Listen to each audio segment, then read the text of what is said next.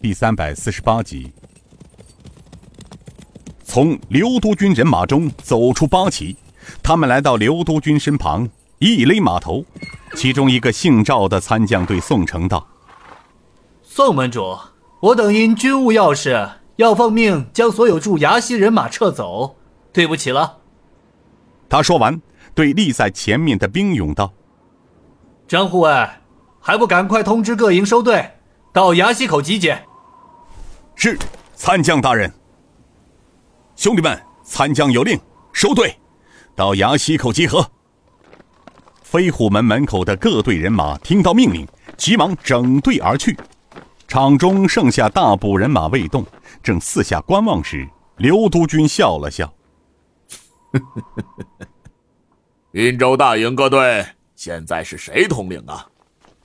从官兵中跑出四个官军道：“回统帅，末将等滨州统帅蔡虎、张成明、王武、李英。”因主将昨日被督军调走，现在由我等四人统领，请问督帅，我们统领何在？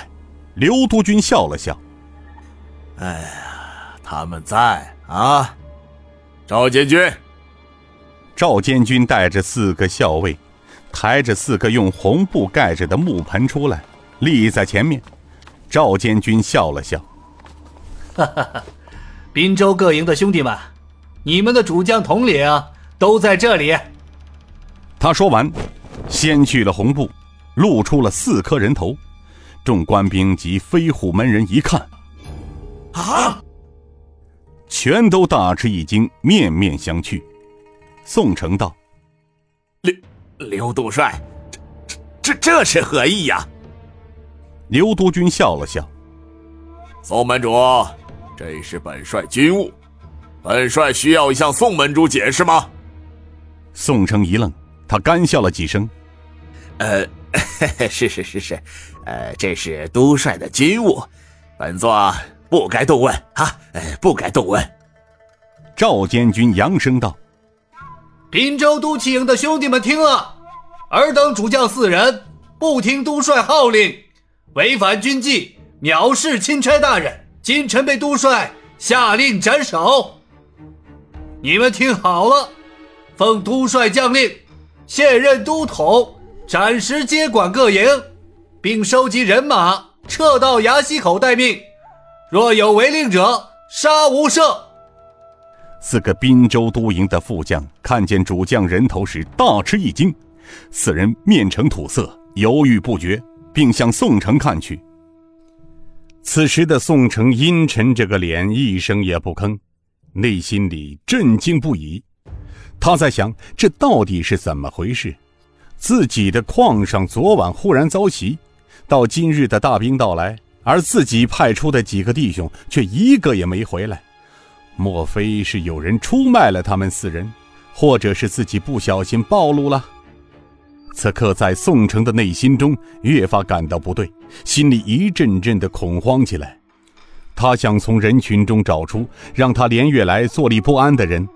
可自从出了大门，直到现在，他也没能发现这些人的影子。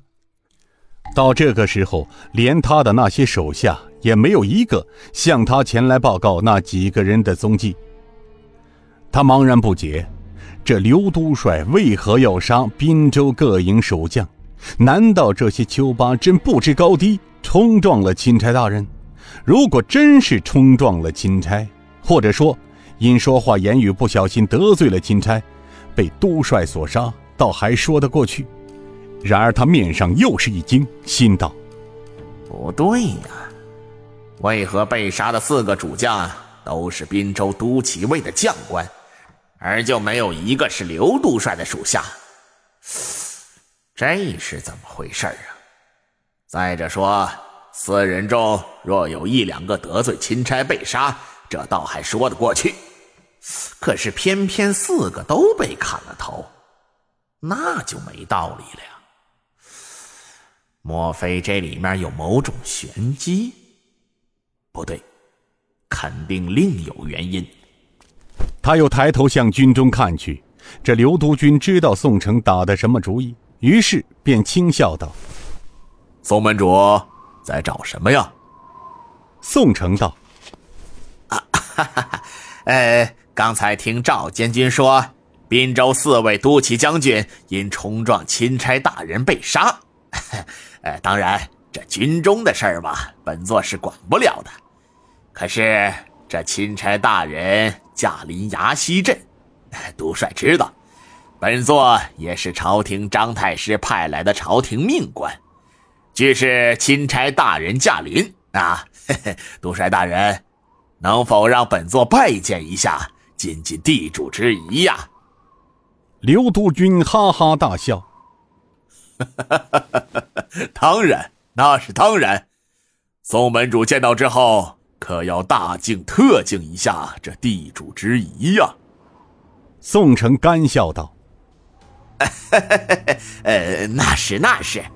哎，同朝为官，一殿为臣，钦差大人驾临，当然要好生接待呀。”啊，刘督军道：“很好。呃，不过。”宋门主啊，啊本本都倒是忘了啊，此刻应当称宋大人才对。宋大人若是想见钦差大人，那倒是好办，他会让宋大人见到的啊。当然，还请宋大人稍安勿躁，等本督处理完军中家事，钦差大人自会到来。刘督军用马鞭指着四个都统：“尔等听到赵监军号令，为何迟迟不动？怎么，连你们也想抗命不成吗？”